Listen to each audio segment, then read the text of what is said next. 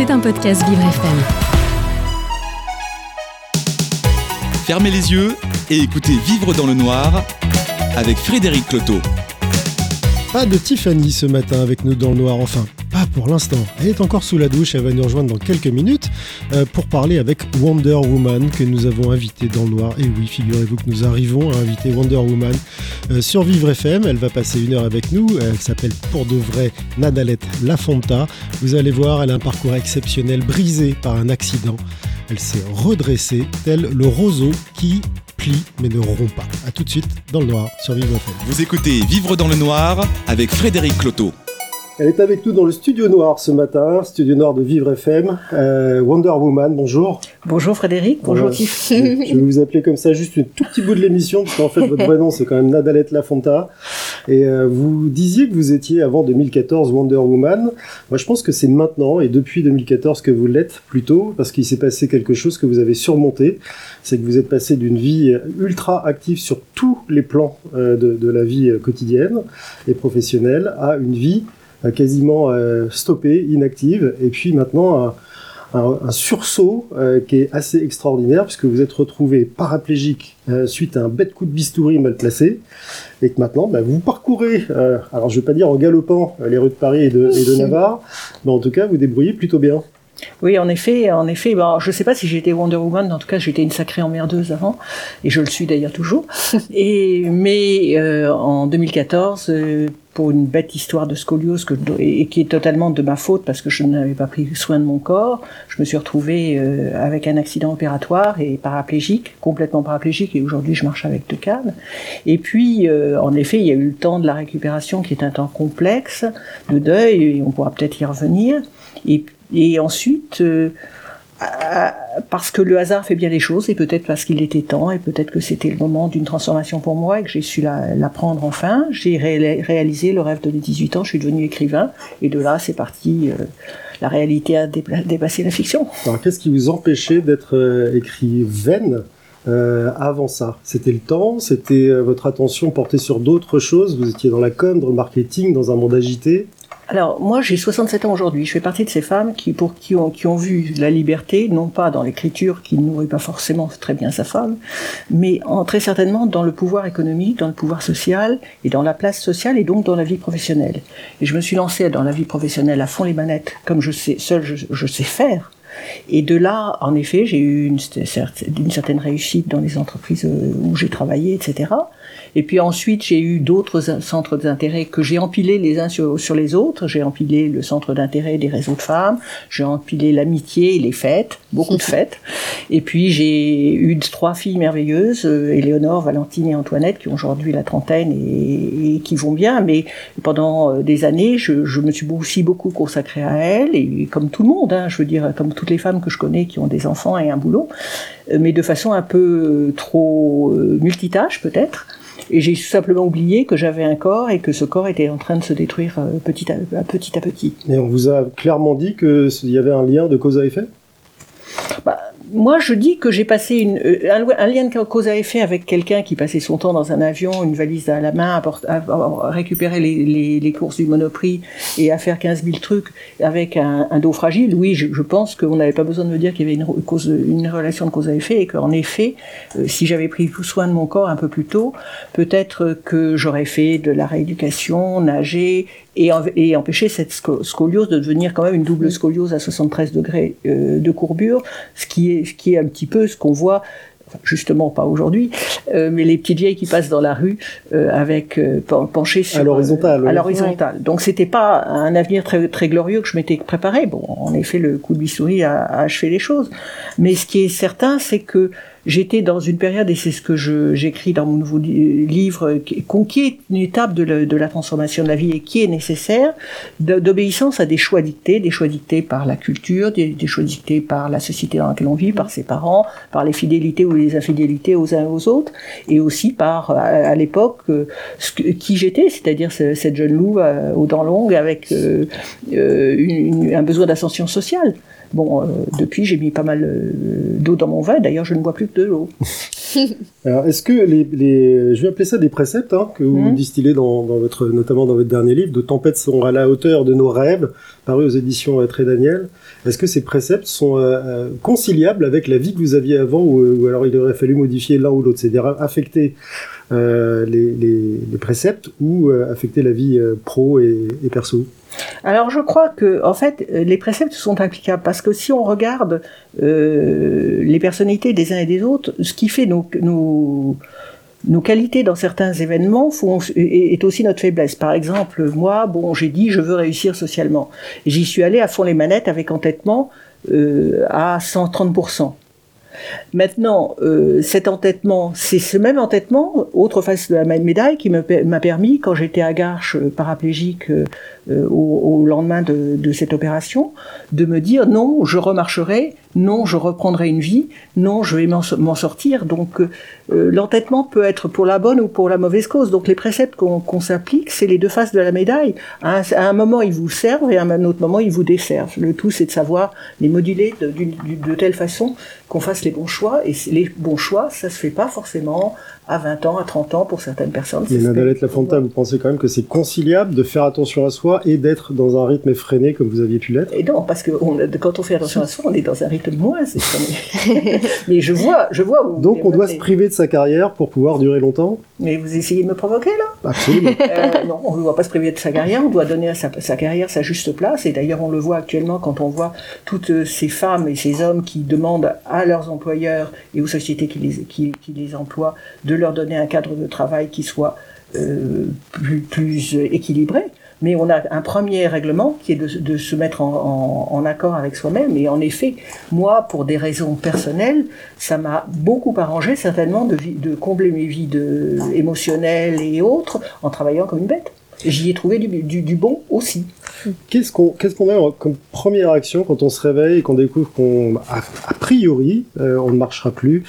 Est-ce que c'est euh, du désespoir ou est-ce que c'est de la colère? Et peut-être colère aussi vis-à-vis de ceux qui vous a, qui vous ont opéré et qui vous avaient dit bon c'est pas une opération simple mais en tous les cas il n'y a pas trop de danger. Moi, j'ai pas eu de, de ce genre de réaction. Au départ, pendant vraiment un bon mois, un mois et demi, j'étais en, en phase de sidération, c'est-à-dire que je ne comprenais pas. Ça, c'est une réaction que j'ai en général face à une crise, c'est-à-dire qu'il y a une part de mon cerveau qui sait quelle est la réalité et la, et, et- et la voit, et l'autre qui dit non, ouais, même pas rêve, ça, ça n'existe pas ce machin-là. Donc ça, j'ai été très dissocié pendant un certain temps. Ensuite, oui, il y a eu du chagrin, ce qui est un phénomène de deuil tout à, tout à fait normal, et de la colère. Mais j'allais dire que très vite, la colère n'a pas été oui, j'ai eu des moments euh, quand à des à des points où j'ai été en contact avec mon chirurgien où j'ai pas été très très contente de le voir. Mais ma colère, elle s'est vite euh, dirigée vers moi-même et sur le sur le fait que je j'a- j'avais je m'étais mis quand même j'étais arrivé avec ce corps dévasté. Donc ma responsabilité. Donc vous avez retourné la réflexion sur vous et pas sur les autres, Plus sur moi que sur les autres. pas sur Dieu non plus? À l'époque, on n'était pas très potes avec Dieu. Je faisais un peu de méditation. On commence à, à se regarder un petit peu, de- mais de loin hein, pour l'instant. On est très très raisonnable. C'est une relation à, à peine balbutiante. Alors là nous nous regardons aussi de loin parce qu'on est à courte distance mais sans se voir dans le noir absolu avec Oui. Nadalette Lafontaine et avec Tiffany. Oui, Vous avez réservé j'imagine une jolie surprise. Effectivement. Alors, une jolie surprise, j'espère. En général, je suis plutôt sympathique. Euh, Aujourd'hui, j'ai envie de vous proposer une expérience qui va être olfactive. Euh, vous parlez de, de, de s'écouter soi-même. Euh, et les odeurs, en fait, dans notre cerveau sont directement liées à nos souvenirs, à notre mémoire et à nos émotions. Et en étant dans le noir, on peut d'autant plus écouter euh, ces émotions à travers les odeurs. Donc voici l'odeur que j'ai envie de vous proposer. Je vais vous passer une petite mouillette. Vous savez, ces petites oui. euh, languettes en papier qu'on retrouve pour tester les parfums. Voilà, et le Frédéric, temps- je vous en passe une également. Merci, merci. Et le temps qu'on se mette cette mouillette sous le nez, Nadalette Lafontaine et moi, on va faire une petite pause et on se retrouve tout de suite après dans le noir absolu sur Vivre FM. Vous écoutez Vivre dans le noir avec Frédéric Cloteau. La mouillette sous le nez de Nadalette Lafontaine qui nous fait le plaisir d'être avec nous dans le noir absolu ce matin sur Vivre FM. Euh, Nadalette, est-ce que vous avez identifié euh, l'odeur que nous propose euh, Tiffany? Ou en tout cas, est-ce que ça vous évoque Voilà, ça a quelque chose en je- Il n'y particulier a pas de concurrence sur le niveau parfum. Non, non, ne cherchez pas je je- absolument je- ce que vous avez sous le Par nez, mais contre, je suis capable de, de penser, de penser à des bébés, de penser à des filles, à quelque chose de sucré, ouais. à, hum, à une lumière d'aube. Mhm. Euh, je suis capable de penser. Tiens, je pense plus du côté droit que du côté gauche, euh, question narine. Ça doit être C'est drôle, ok. Je pense euh, euh, en effet à, à quelque chose de, de- de- de plutôt féminin, de plutôt joyeux. Ok, de- ouais. euh, c'est très très enveloppant Mhm. et il y a, c'est le patchouli sans, sans l'aspect des- un peu pourri et, et violent du patchouli, donc j'aime Mhm. bien. Et hum, il y a un côté bonbon, un Ouais. magasin de bonbons. Mhm. Oh, vous avez donné franchement de très belles évocations. Vous avez même parlé d'une lumière, hein, on l'a presque vu avec vous. Lumière d'aube. Une lumière d'aube. Euh, alors, cette odeur-là, je vous la propose. En fait, il s'agirait, a priori, euh, d'une des odeurs les plus anciennes dans nos souvenirs à tous. Il existe dans le lait maternel une molécule qui se rapproche extrêmement fort de ce que vous sentez ici. Ce que vous sentez là, ça s'appelle de la vanilline. Euh, cette vanilline, euh, aujourd'hui, on la retrouve un petit peu partout. Ça sent Mais- le chamallow. Ça sent le chamallow, ça sent le Mm. sucre vanillé, Oui. ça sent euh, voilà toutes sortes de choses à la vanille en Mm, fait oui, globalement, d'où le côté très doux, poudré, Mm. un petit peu euh, voilà réconfortant qu'on retrouve ici et, euh, et ce pourquoi aussi bien que euh, nous nous n'ayons pas euh, reçu forcément tous euh, le lait maternel euh, naturel de nos mamans, c'est une molécule qu'on retrouve dans tous les produits bébés, vraiment euh, au niveau du Elle lait en poudre, etc. Donc vous y étiez carrément hein, quand on parlait de, de, de bébé, on a cette idée-là. Mm. Et du coup, dans le lait maternel, il existe cette molécule très proche, alors qu'il n'est pas de la vanilline. Mais ici, cette vanilline, on la retrouve donc forcément automatiquement dans les produits bébés pour retrouver cette atmosphère très réconfortante maternelle. Donc vraiment un vrai retour sur soi et en chacun de nous parce que c'est une odeur qu'on a tous retrouvée dès le début et puis bah, qu'on retrouve tous au final dans notre quotidien. La vanille, ou en tout cas la vanilline, elle est toujours très très présente. Et puis vous, euh, Nadalette Lafonta, du coup, vous avez, nous avez parlé de, de vos filles, donc vous avez retrouvé Oui. à trois reprises, c'est ça, le, cette Oui, odeur et puis l'odeur de. Enfin, là, là mes, fi- mes filles m'ont ont- ont- m'ont donné la joie d'avoir trois petits-enfants, qui sont tout petits, eux, enfin, ça entre un an et demi et, et- et trois mois. Et en effet, j'ai le nez dans les bébés en ce moment. Donc, euh, donc euh, oui, oui, c'est forcément une odeur qui nous parle voilà, bien c'est- bah, là-dessus. C'est pour ça que je suis. Alors je me suis dit, tiens, t'es es complètement euh, obnubilée par Noah, par par- Je suis une excellente grand-mère, c'est évident. Mais je pense que quand même, il y avait de la- un peu de réalité dans tout ça qui, qui induisait le. la Mais quand on parle justement de ces émotions face aux odeurs, on est forcément juste parce que c'est par rapport à notre vécu, nos souvenirs, donc on est juste. Il n'y a pas besoin d'être un professionnel du parfum. Alors une grand-mère ou une mère à roulette ou sur canne, euh, ça, ça donne quoi pour, pour les enfants? Qu'est-ce Alors- qu'est-ce- Est-ce que vos filles d'abord, euh, comment ont-elles réagi euh, en 2014 Alors elles étaient déjà assez grandes, j'imagine. Je pense que ça a été un choc pour elles parce qu'elles avaient une mère qui était une vraie tueuse, qui était euh, Dynamique. qui, qui était dynamique, qui, ré- qui répondait aux questions avant qu'on ait eu le temps de, de, de- de les lui poser, qui préemptait leurs désirs, Ah, vous, qui, qui vous étiez dans une, dans une entreprise qui s'appelait International Business Machine, donc Voilà. forcément machine vous aussi. Ouais, machine, moi aussi. et puis, du coup, jour au lendemain, elles ont vu une mère qui était dans un lit, euh, paraplégique, épuisée, et qui gérait plus rien. Et quand elle est revenue à la maison, qui était dans un fauteuil roulant, qui se faisait pipi dessous, enfin bref, la, totale. Et je pense que ça, ça, a été certainement très simple pour elles, parce que ça leur a évité de mettre leur mère trop longtemps sur un piédestal.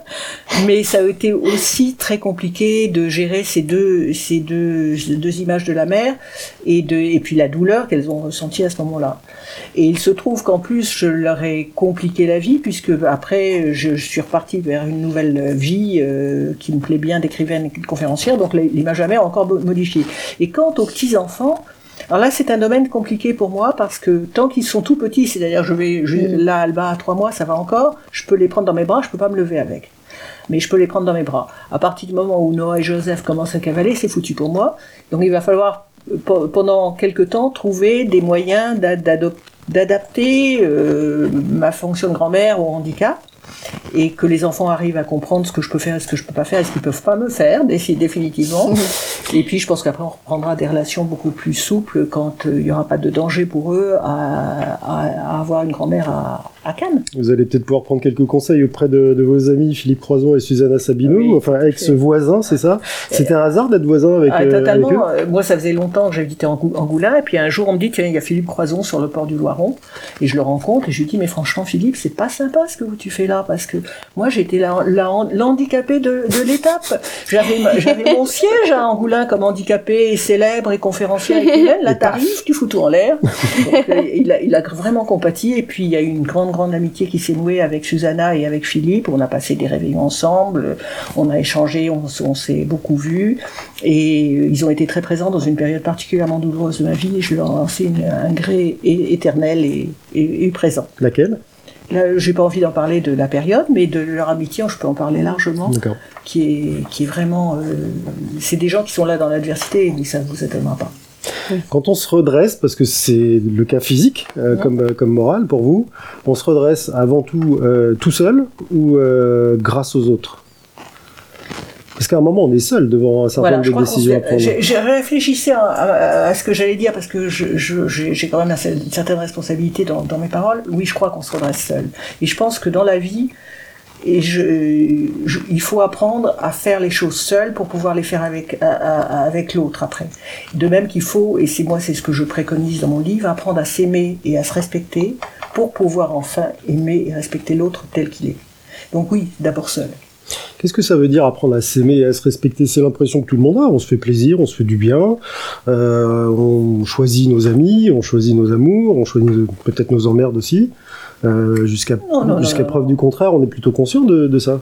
Oui, mais je pense que même bien que vous soyez un homme, vous devriez quand même accepter qu'il n'y a pas que les mères qui sont sacrificielles, et les pères aussi, et que dans des tas de domaines de la vie, on fait pour plaire, pour être aimé, pour euh, euh, satisfaire son patron, pour euh, faire plaisir à ses amis, pour gâter ses enfants. Et puis il y a une personne qu'on oublie dans l'affaire, la, dont on oublie les besoins, dont on oublie les envies, dont on oublie ce dont elle a profondément besoin, c'est soi. Et c'est vrai que moi, je suis allée jusqu'à l'extrême, puisque je ne voyais même pas que mon corps était déformé. Je, le niais jusqu'à la veille de l'opération. Mais à un moment, euh, c'était vrai que je, je faisais plein de choses pour plein de gens, mais euh, je ne prenais aucun soin de moi je ne prenais aucun soin de moi pour une raison très, très, très, très basique, c'est que je n'avais pas confiance en moi, c'est que je n'avais pas d'estime de moi et que je n'avais pas d'amour de moi. Et vous étiez pourtant Wonder Woman, selon vos propres termes. Ah oui, oui, brillante euh, mère, brillante euh, ça n'empêche. Euh, professionnelle, brillante femme. L'image, c'est formidable. Et, et j'étais pas pour autant malheureuse, simplement, je ne me prenais pas en considération, je ne pensais pas que je méritais de, de, me prendre en considération. Et c'est vrai qu'après mon accident, ayant eu largement le temps à gage pendant neuf mois de réfléchir, ben, j'ai décidé que oui, il y a un certain nombre de choses que je ne, n'accepterai plus, que je ne ferai plus. J'ai décidé que je m'autorisais à dire non et à ne pas satisfaire forcément les besoins des, autres, gentiment, pas, agressivement, mais en disant ben, je suis désolé, c'est pas bon pour moi, ça va pas pour moi, je peux plus vivre comme ça. Et en plus, l'écriture m'a beaucoup libéré pour ça. Et ce dernier livre que j'ai écrit a été doublement thérapeutique. Il a, été thérapeutique parce est thérapeutique parce que les gens qui le lisent me disent ça nous fait du bien et ça nous aide sans nous culpabiliser, sans nous donner des recettes miracles du bonheur en trois leçons. Et ça c'est surtout pas ce que je veux faire. Puis ça a été aussi thérapeutique pour moi parce qu'à partir du moment où je l'ai écrit, où j'ai mis vraiment ce que je croyais, et là c'est un manifeste, pas pour rien que je l'ai appelé un manifeste. C'est un manifeste vraiment de mes croyances les plus profondes, de ce qui m'anime. Et ben mon Dieu j'aligne aujourd'hui ma vie sur, euh, sur, ce, sur ce que j'ai écrit et je veux être cohérente avec moi-même. Donc c'est vrai que du coup, bah, je prends un certain nombre de décisions difficiles.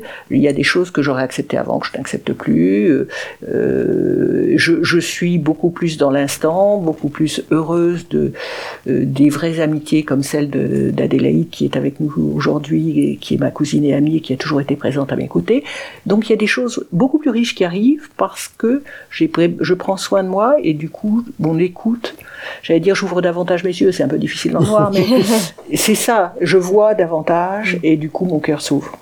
Alors on va vous laisser quand même dans le noir et nous retrouver après une petite pause euh, sur Vivre FM. Nadalette Lafonta, on continue la thérapie, thérapie dans le noir. Euh, nos, nos, tempêtes sont à la hauteur de nos rêves euh, aux éditions Très Daniel. On va continuer d'en parler dans la des deux dernières parties d'ailleurs de, de Vivre dans le noir. Vous écoutez Vivre dans le noir avec Frédéric Cloteau. On parle de thérapie avec vous, euh, Nadalette Lafonta, c'est un peu l'objet aussi de vos, mmh. de vos, livres et de vos conférences, et soigner les autres qui vous écoutent et qui, qui se disent tiens, euh, je vais faire comme elle. Rôle, se... rôle, modèle Non, non, pas du tout. Je suis pas un gourou, je suis pas un rôle modèle, je suis juste une passeuse avec des mots. Un exemple Simplement? Un exemple simplement, c'est-à-dire que je raconte les, les conneries que j'ai fait, les erreurs que j'ai fait, ou, les, ou, les, ou ce que j'ai pu faire, en disant qu'il n'y a euh, ni bien ni mal, il y a juste une étape de vie qu'on passe à un moment avec les, les, les, ce qui nous constitue à cette étape de vie, comme on peut la passer, et qu'il n'y a surtout pas ni à se culpabiliser, ni à se flageller, ni à s'en vouloir, ni à po poser des, des qualificatifs de bon ou de mauvais. On fait ce qu'on peut au moment où on peut, comme on peut. Et c'est vrai qu'à un moment de la vie, soit avec une épreuve, soit si on a de la chance sans épreuve. Il y a un phénomène qu'on peut appeler une transformation, une ouverture de, en soi, si on a la, aussi de la chance d'avoir cette ouverture qui se fait dans, au courant de sa vie, et que à ce moment-là, bon, il y, a, il y a un changement de j'allais dire de niveau et de paradigme qui fait que euh, on devient peut-être plus heureux, plus agréable aussi pour les autres, plus agréable avec soi-même, plus euh, plus ouvert de, de, et plus euh, plus plus capable d'accepter euh, euh, l'autre aussi. C'est vrai que quand on vous écoute sur la sur la scène de, du TEDx, on voit l'impact que vous avez sur sur le, le public. Moi, je, sans faire de comparaison un peu, un peu idiote. Euh, votre vie s'est arrêtée puis elle est repartie quelque part. Hmm. Mm. Euh, la vie des, des, Français puis même du monde entier s'est arrêtée et puis elle est repartie pendant la période Covid. Mm. Et puis on a tous parlé du jour d'après, on va faire ci, on va faire ça, prendre le temps, machin, tout ça. Euh, Est-ce que vous pensez que les gens là ont réagi après une épreuve pour le coup euh, comme il fallait, alors que selon moi, et je me fais l'avocat du diable, mm. ça reste une course effrénée au profit à la vitesse tout court, la rapidité, euh, aller vite, aller plus, aller plus haut. Vous êtes négatif, mon ami, vous êtes négatif. C'est l'avocat du diable. L'avocat du diable, et vous n'en croyez pas un mot. En fait, non. Oui, il y a des gens qui continuent dans la même course au profit, effrénés, il y a les problèmes climatiques, il y a eu les incendies à Arcachon vis cette année, enfin, il y a plein de choses qui sont difficiles. Mais en même temps, et, et, et heureusement, il y a des gens qui ont ralenti, il y a des gens qui ont, qui s'occupent de, de, de la misère du monde, il y a des gens qui s'occupent du climat, il y a des gens qui s'occupent de l'autre, il y a des que dans consciences... leur vie quotidienne, les Français et les Françaises ont pu changer, modifier un petit, un petit quelque chose en suivant, mais, euh, par exemple, vos idées de faire attention à soi Mais absolument. Regardez, euh, quand euh, maintenant, moi, je, je, ne suis plus parisienne, donc je suis plus dans cette course en sac. Mais je pense qu'à Paris, c'est la même chose.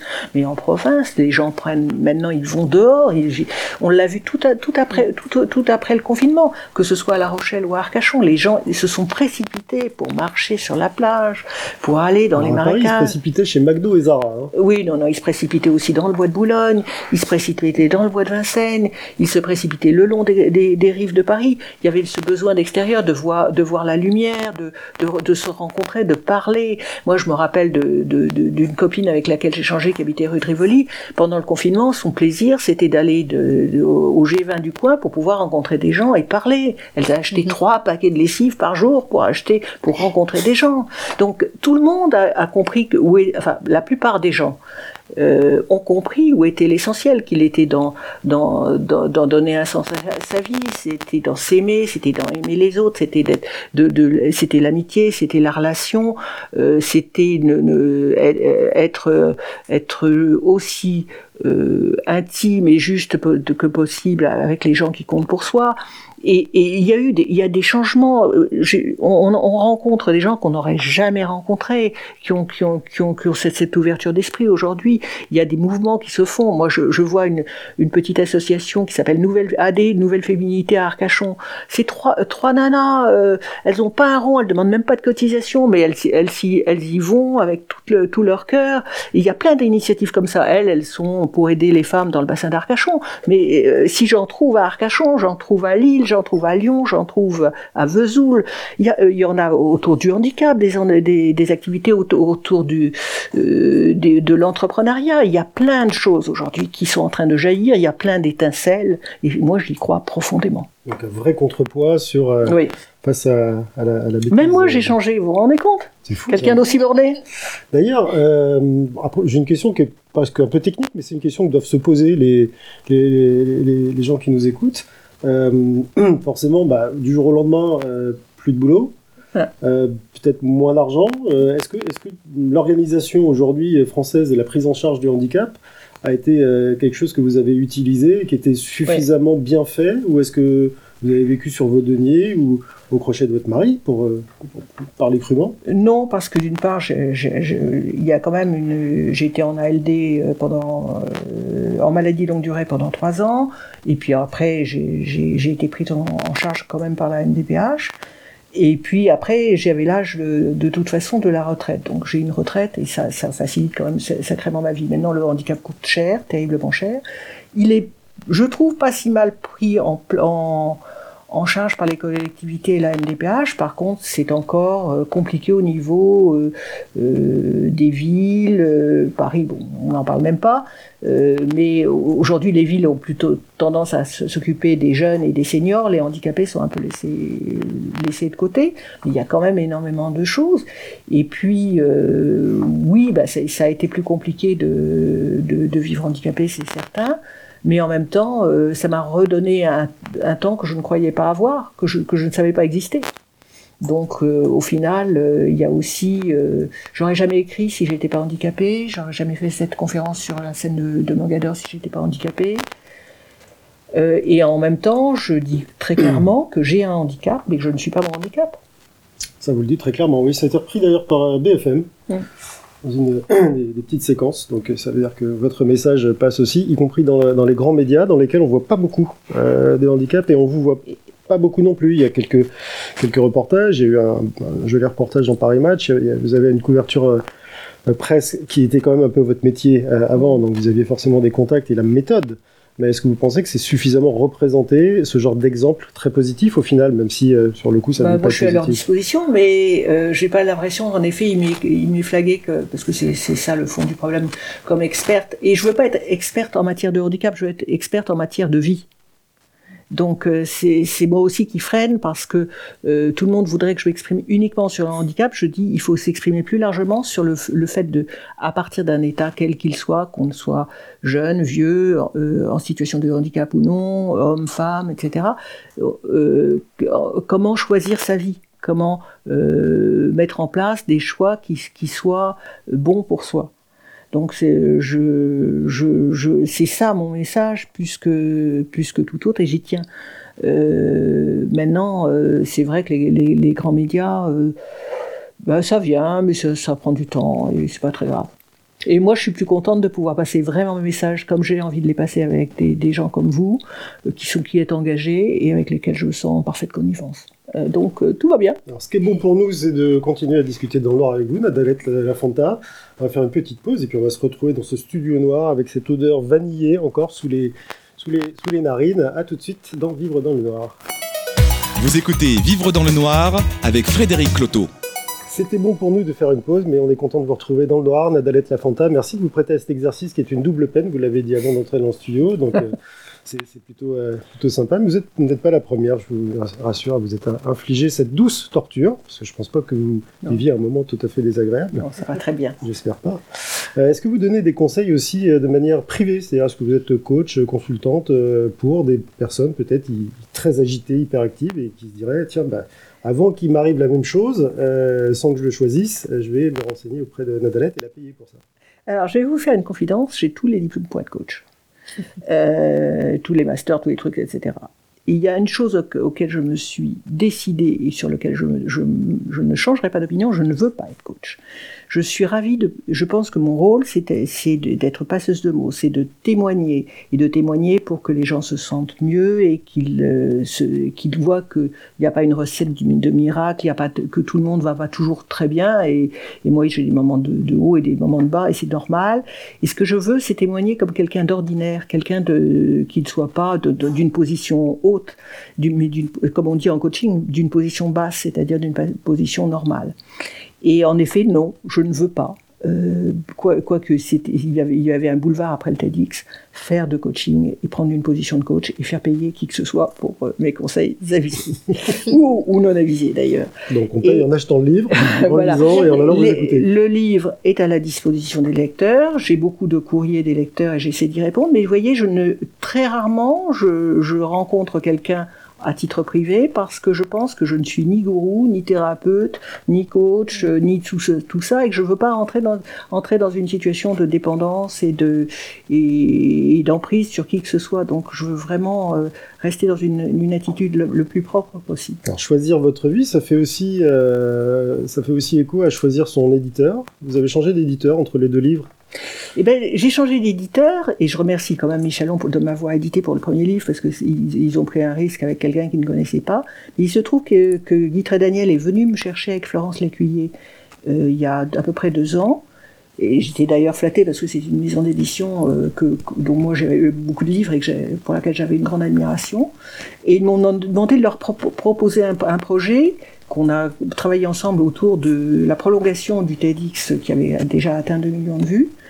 Et j'ai travaillé avec eux d'une façon absolument extraordinaire. Et alors c'est rare que peut-être que vous receviez un auteur qui vous dise du bien de son éditeur. Non, pas du tout. Mais c'est très fréquent. Mais moi, je, je, je, vis un nirvana. On a fait un travail d'éditing absolument fabuleux et qui était intellectuellement et émotionnellement euh, riche et, et, formidable. Je, euh, j'ai rencontré Rita Daniel, qui est une personnalité extrêmement attachante. J'ai une attachée de presse, Hélène, qui est merveilleuse. Euh, une éditrice, Virginie et, et, Florence, bien entendu, qui sont formidables. Je veux dire, c'est que du bonheur. Là, il y a de la promotion, il y a, y y a du, un réseau de distribution, j'ai des rencontres avec la presse. Enfin, que du bien. Et vous êtes chez euh, Cultura, chez, euh, dans des petites librairies Cultura, indépendantes je suis, euh... bah non, je, parce que je sais pas quand est-ce que vous diffusez, mais je suis samedi prochain à la librairie de l'Inconnu. Euh, je, vais, je fais des conférences, j'en fais une à Bordeaux le 6 décembre, je vais en refaire à Paris. Ah, et les réseaux sociaux bah Beaucoup, hein, vous me retrouvez sur Facebook, Insta, LinkedIn, Twitter peut-être pas longtemps. Pourquoi Vous n'avez pas vu l'actualité récemment Allez-y. À mon avis, Elon Musk est en train de se tirer une belle, euh, une, belle balle dans le pied et c'est un réseau qui va se casser la gueule, je pense. Il va être morcelé en tout cas. Hein. Très morcelé. Et euh, qu'est-ce que vous y faites sur les réseaux? Parce qu'aujourd'hui, une des manières de porter la voix, parce que c'est votre, votre but, elle est quand même, euh, elle est quand même là. on voit qu'il y a des réactions. J'ai regardé mm. effectivement les réseaux sociaux, mais c'est pas des masses en fait. Alors par rapport aux 2 millions de vues sur YouTube, par exemple, euh, quand vous euh, postez quelque chose sur une une signature ou quelque chose comme ça. Ça, c'est pas une, c'est, pas une information, mais quand je fais une tribune, comme j'en ai fait une dans le Huffington Post, ou que je, je fais, je prends une prise de position. Là, il y a de la réaction. Là, il y a de la réaction. Donc, je crois que on peut, moi, je peux pas parce que ça, ça peut pas me bouffer toute mon existence tous les jours dire quelque chose d'intelligent. Euh, non, non, je vous assure, j'ai des jours, je suis moi-même. Hein. Euh, mais, euh, enfin, par exemple, exactement. Hein, vous, vous, me ramassez à la cuillère là. Franchement, c'est difficile pour vous, Frédéric. Je suis absolument navré.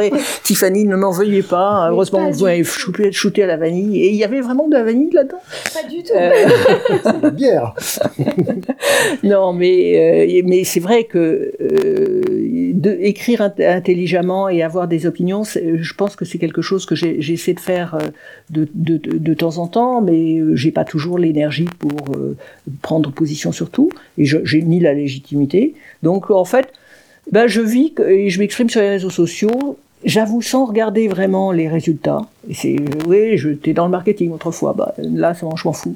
Quand j'ai envie, et de ma, de ma façon, et il y a des moments où ça marche, et c'est très bien, il y a des moments où c'est, plan-plan, et, c'est pas mal non plus. Quelle est la réaction qui vous a le plus euh, marqué? Je ne parle pas de choqué, mais vraiment de marqué euh, quand vous avez publié votre premier ou votre second livre? Vous avez eu un retour d'une personne qui, qui vous a touché? Ah, j'ai eu des, des, des, des, retours sur les deux livres qui, qui m'ont beaucoup touché. J'ai, parce que les gens En fait, je, je, suis toujours étonnée quand les gens dévoilent leur intimité et, et vous parlent d'eux avec euh, euh, beaucoup de simplicité. Bah, vous libérez la parole quand oui. vous écrivez ça. Et là, j'ai quelque chose d'absolument exceptionnel. J'ai été contactée par une, une dame qui a, qui a, tout un parcours un peu compliqué, qui est au Canada, qui est infirmière, euh, qui, a, qui, qui, est une femme qui a, qui a, une très très grande culture en matière de développement personnel, etc. Et euh, elle vient à Paris, j'y suis, et elle me demande à, la, à, me rencontrer. Et son, son, mail était tellement émouvant, bon, euh, on va prendre, juste prendre un café, que je, je suis curieuse et, et enchantée de, la, de, de, cette rencontre. Et c'est en effet peut-être des rencontres qui sont des rencontres de vie au lieu d'être simplement des, des retours de, de, de lecture mais c'est des chances inouïes. Et, et, et c'est vrai que le, ces livres et ces, ces conférences m'amènent à rencontrer des gens que je, je que, que, je n'aurais pas rencontrés peut-être autrement et à, et, à, et à ouvrir de nouvelles voies. Quel type de public vient assister à vos conférences? Plutôt des femmes quand même. c'est quoi ce rire? C'est quoi oh, ce rire, Frédéric? Qu'est-ce qu'il me fait là? Je ne voulais pas être un rôle modèle, mais au final, bah voilà. et pourquoi je suis pas un rôle modèle pour les hommes? Je n'en sais rien. Je n'en sais rien, c'est à vous de me le dire. Ah non, mais c'est vous un homme, hein, donc moi, pourquoi je suis pas un rôle modèle pour vous? Non. Euh, majorité de femmes, donc dans Majorité de femmes, oui. Euh, majorité de femmes, beaucoup de femmes qui ont eu euh, des incidents de parcours essentiellement euh, de santé, c'est certain, mais aussi des, des, femmes qui, se, qui ont besoin d'écouter leur, leur, petite voix et qu'on leur dise que la, la, la, réussite de la vie est peut-être très indépendante de la réussite économique et sociale, et que cette injonction à euh, être euh, l'égal des hommes, ce que je pense de toute façon nous sommes largement, ne passe pas forcément par, les, par des comportements d'hommes dans, dans, un monde qui a été à un moment euh, bien façonné par euh, la virilité au sens euh, le plus violent du terme. Effectivement, des conférences à mettre entre toutes les mains masculines, du coup. Ouais. Pour, inverser les rôles, comprendre aussi la position de l'autre, qu'il soit en difficulté euh, ou en position de force, comme vous semblez l'être aujourd'hui, Adalette Lafonta. Ah, merci. Ça fait plaisir en tout cas euh, d'entendre ce genre de message. Merci à vous d'être passé dans ce, ce moment, d'avoir passé pardon ce moment dans, dans le Nord avec nous. Euh, merci Tiffany pour Avec plaisir. Euh, merci vanillé euh, du jour. C'est vrai que c'est un peu de c'est doux le matin de se réveiller. Ça nous fait du bien. Et puis on se retrouvera bah, la semaine prochaine avec un nouvel invité et une nouvelle surprise. En attendant, n'hésitez pas, ruez-vous euh, dans les librairies pour acheter le livre de Nadalette Lafonta. Euh, nos tempêtes sont à la hauteur de nos rêves aux éditions Très Daniel. Merci. C'était un podcast Vivre FM. Si vous avez apprécié ce programme, n'hésitez pas à vous abonner.